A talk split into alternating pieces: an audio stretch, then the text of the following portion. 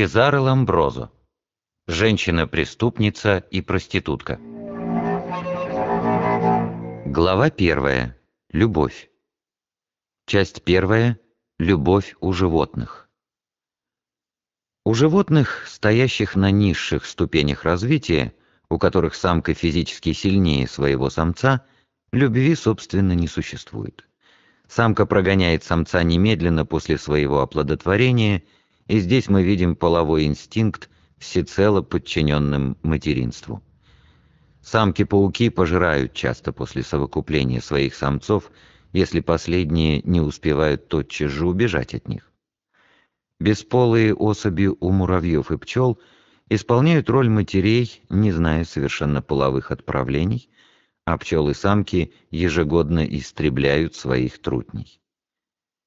Чувство любви начинает примешиваться у самки к материнскому только тогда, когда самец, будучи физически сильнее ее, подчиняет ее своему господству и начинает требовать от нее удовлетворения своей более пылкой чувственности.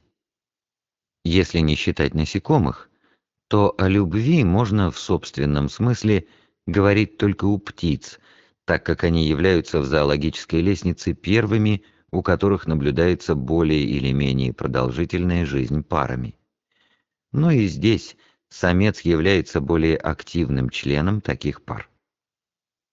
Брэм в своей книге «Жизнь животных» пишет, «В противоположность другим животным, большинство самцов птиц проводит всю свою жизнь с одной самкой. Полигамия и многократное парование, как это наблюдается у млекопитающих, у них встречается редко. Два супруга, вступив раз в союз, поддерживают таковой в течение всей своей жизни, и это исключительный случай – чтобы один из них нарушил его. Но так как у птиц число самцов превышает число самок, то и здесь имеются свои холостяки и вдовцы, которые стараются овладеть чужими самками. Поэтому в период парования между самцами происходят часто отчаянные схватки, в которых одни из них защищают неприкосновенность своего супружеского ложа от других, пытающихся его осквернить. Ревность, и порою самая сильная, также не редкость среди птиц. Часто можно видеть, что самки вместе со своим самцом сообща прогоняют слишком дерзко добивающегося взаимности любовника. Но нередко бывает и так, что самка благосклонно относится к последнему, предпочитая его своему, так сказать, законному супругу. Наблюдали самок, которые спустя полчаса после того, как их самец был убит, отдавались другим. Самцы, очевидно, более страдают, теряя своих самок, что, быть может, зависит от того, что им труднее найти новых. В общем, самец во время парования всегда кажется более страстным и влюбленным в свою самку, последняя же держится довольно пассивно, занятая виением гнезда.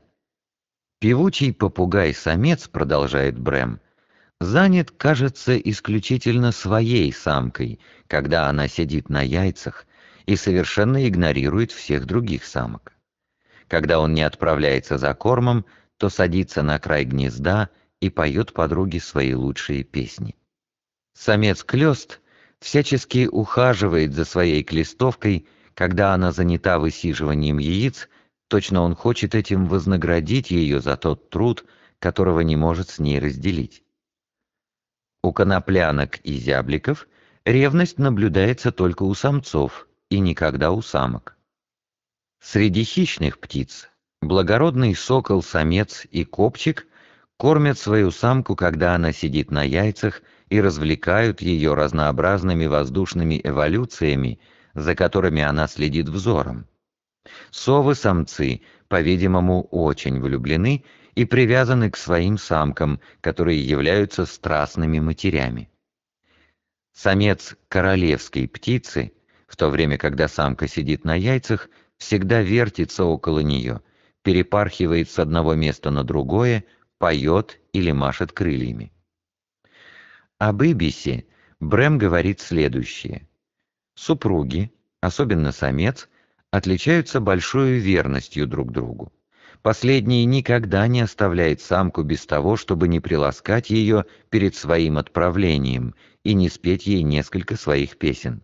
Он очень ревнив.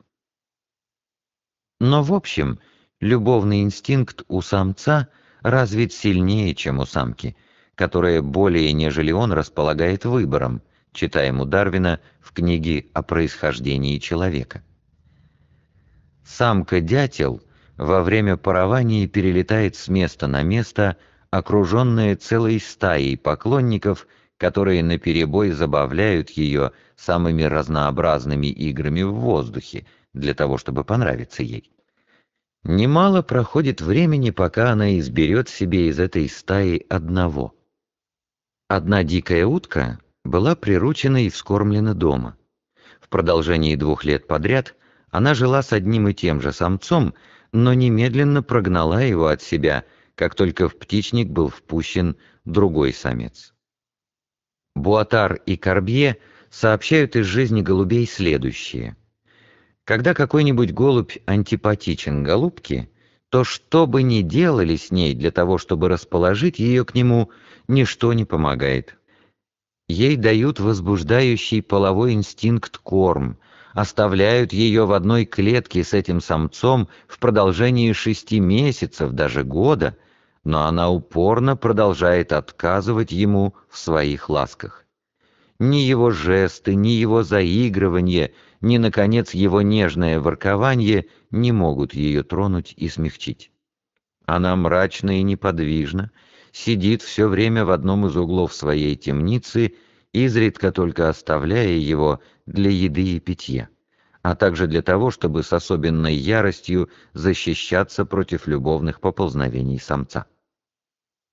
Трудно сказать, что, собственно, руководит самкой при выборе ею самца. В некоторых случаях она, очевидно, предпочитает более сильного, хоть и старого самца, более молодому, как это наблюдается, например, у глухарей. Точно так же мы находим и у птиц, несмотря на явное господство у них самца над самкой, тот же антагонизм между половым и материнским инстинктами, который у низших представителей животного царства всецело сводится к преобладанию последнего. Брэм рассказывает, что один самец из породы Амадина был очень требователен по отношению к своей самке, заставляя ее вить новое гнездо, в то время как нововыведенные птенцы не имели еще и десяти дней от роду. Самка же упорно топырилась и, видимо, не соглашалась.